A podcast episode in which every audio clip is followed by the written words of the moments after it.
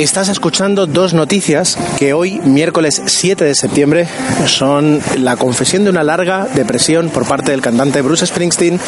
y el, el triunfo por encontrar a Philae en el cometa en el que había desaparecido. Me ha quedado muy ágil esta parte del podcast, tengo que mejorarla. Eh, pero bueno, empecemos con la segunda noticia que me hizo muchísima ilusión. Ya digo que hoy va a ser un podcast corto porque son noticias eh, relativamente sencillas, pero, pero creo que con mucho valor. Eh, no sé si recordaréis que hace unos cuantos meses la sonda Rosetta eh, llegó al cometa, no me pidáis el nombre del cometa porque tiene un número ahí complicado, llegó al cometa eh, en el que se había propuesto la misión de, orbitar, de acompañar, mejor dicho, y de, de, fotografiar y de tomar datos y de conocer mejor la estructura del cometa y con ello también eh, un trozo de roca que, que, está intacto desde el, desde el inicio de la formación del sistema solar. Esa era la misión un poco de Rosetta y, y la estrella era esa pequeña sonda eh, que, que, se tenía que desprender de Rosetta llamada Philae y que debía aterrizar, mejor dicho, tomar aterrizar, ya me entendéis, no es, no es en la Tierra, pero bueno, aterrizar en el, en el cometa uh, para poder pues hacer con, pruebas de, de, sus materiales, de sus compuestos, etcétera, etcétera, y de, como hito ser capaces de colocar un objeto eh, hecho por el hombre en la superficie de un cometa. Eso se consiguió eh, con, con, un éxito moderado,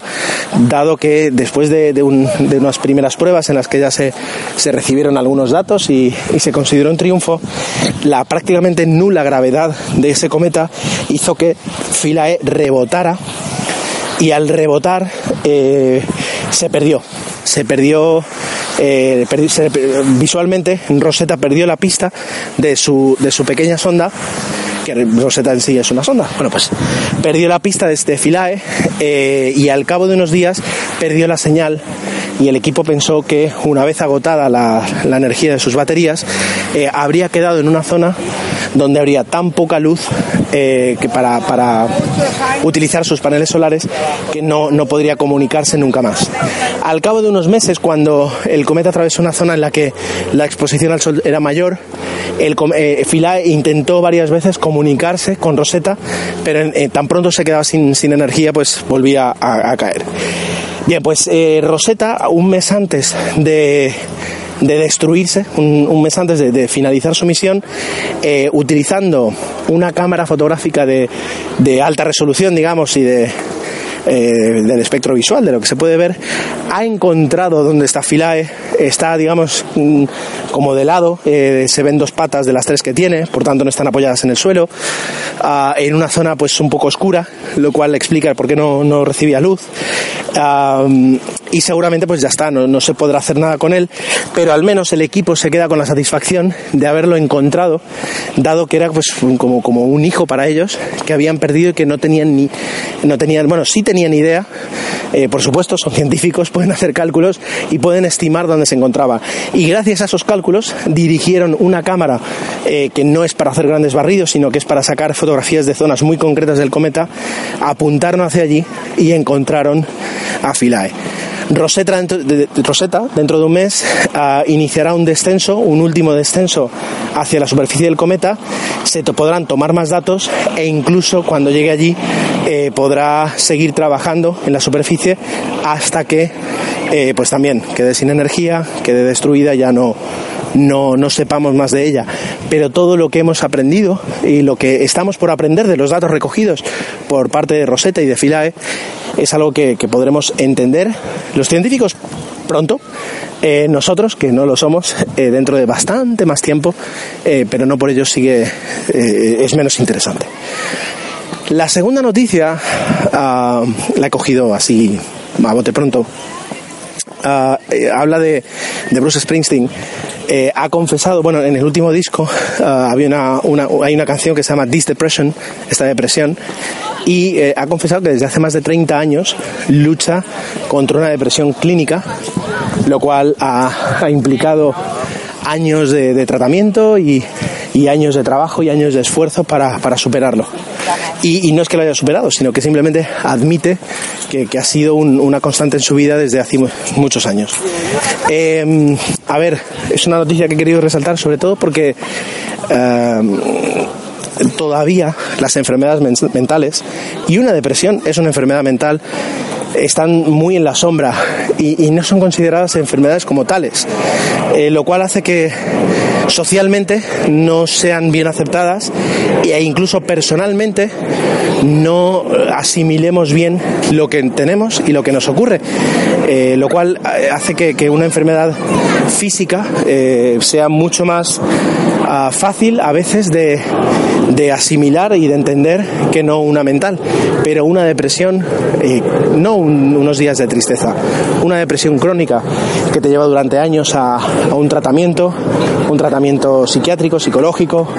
eh, químico a través de medicamentos o, de o de, tareas personales para, para, intentar superarlo, pues es una enfermedad mental y muchas personas atraviesan por ello y permanecen en el silencio. Eh, otro tipo de enfermedades terribles, como puede ser el cáncer, eh, tienen más visibilidad eh, que, no una depresión, hay mil, mil trastornos psiquiátricos que están ahí y que están muy presentes en la sociedad, pero están escondidos. Y, cuando alguien los sufre, esa persona no es considerada como como un enfermo, como una persona que necesita ayuda, que necesita atención o que simplemente necesita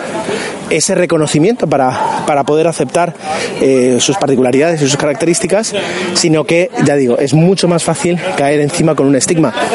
El que un personaje como Bruce Springsteen, eh, dentro de su pues celebridad, dentro de, esa capacidad artística, de esa figura, dentro de, lo que es la cultura de la música en el último medio siglo, pues ha supuesto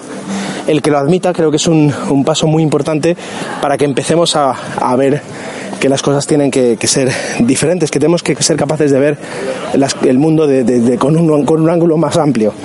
Eh, y, lo cierro aquí. Simplemente voy a añadir, permitidmelo,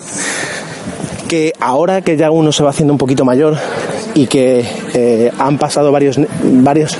bastantes años desde que dejé de ser un niño y de ver un poquito la realidad desde un punto de vista adulto o al menos joven, me doy cuenta cómo las cosas que parecen imposibles hoy, mañana eh, son eh, reconocidas y hasta, vamos, eh, nos extraña que lo viéramos de una forma diferente. temas tales como la, homosexualidad o como la violencia machista o como el machismo mismo, es decir, son cosas que, que cuando yo tenía, pues eso, 20, 20 años, hace 15 años, se veían de una forma que pensábamos que era lo normal, eh, que tenía que ser así, que no había otra forma de verlo. Eh, y ahora, en retrospectiva, vemos lo distanciado que estábamos desde un punto de vista más abierto, lo cual a mí simplemente me hace eh, cada día aceptar que las cosas son así hoy, tal y como las veo, y que más adelante pueden ser, pueden ser diferentes. No voy a, a, mm, forzar la máquina para verlas de una forma más avanzada que hoy, pero lo que jamás puedo hacer es resistirme al cambio y la sociedad en ese aspecto eh, marca un ritmo siempre más lento de lo necesario, pero tenemos que ayudar en ese aspecto, creo. Que aquí una reflexión, será que ya es el tercer podcast que grabo, que son las 11 de la noche, pero me apetecía hacer esta, esta pequeña reflexión. Así que nada más, eh, muchas gracias por escuchar un podcast que tenía que ser corto y que como siempre se me quedan 10 minutos. Es así, la, verdad un podcaster. Estamos en contacto muy pronto y gracias por escucharme. Como siempre, arroba cajer7net, arroba ger7, telegram.me barra cajer7 para el canal de Telegram y en Twitter tenéis como tweet fijado la URL para entrar en el grupo donde hay discusiones, eh, consultas, debates y que por suerte ya me ha superado a mí. Es decir, ya no depende de mí, sino que sois vosotros los que intercambiáis eh, experiencias y opiniones. Muchas gracias por escucharme.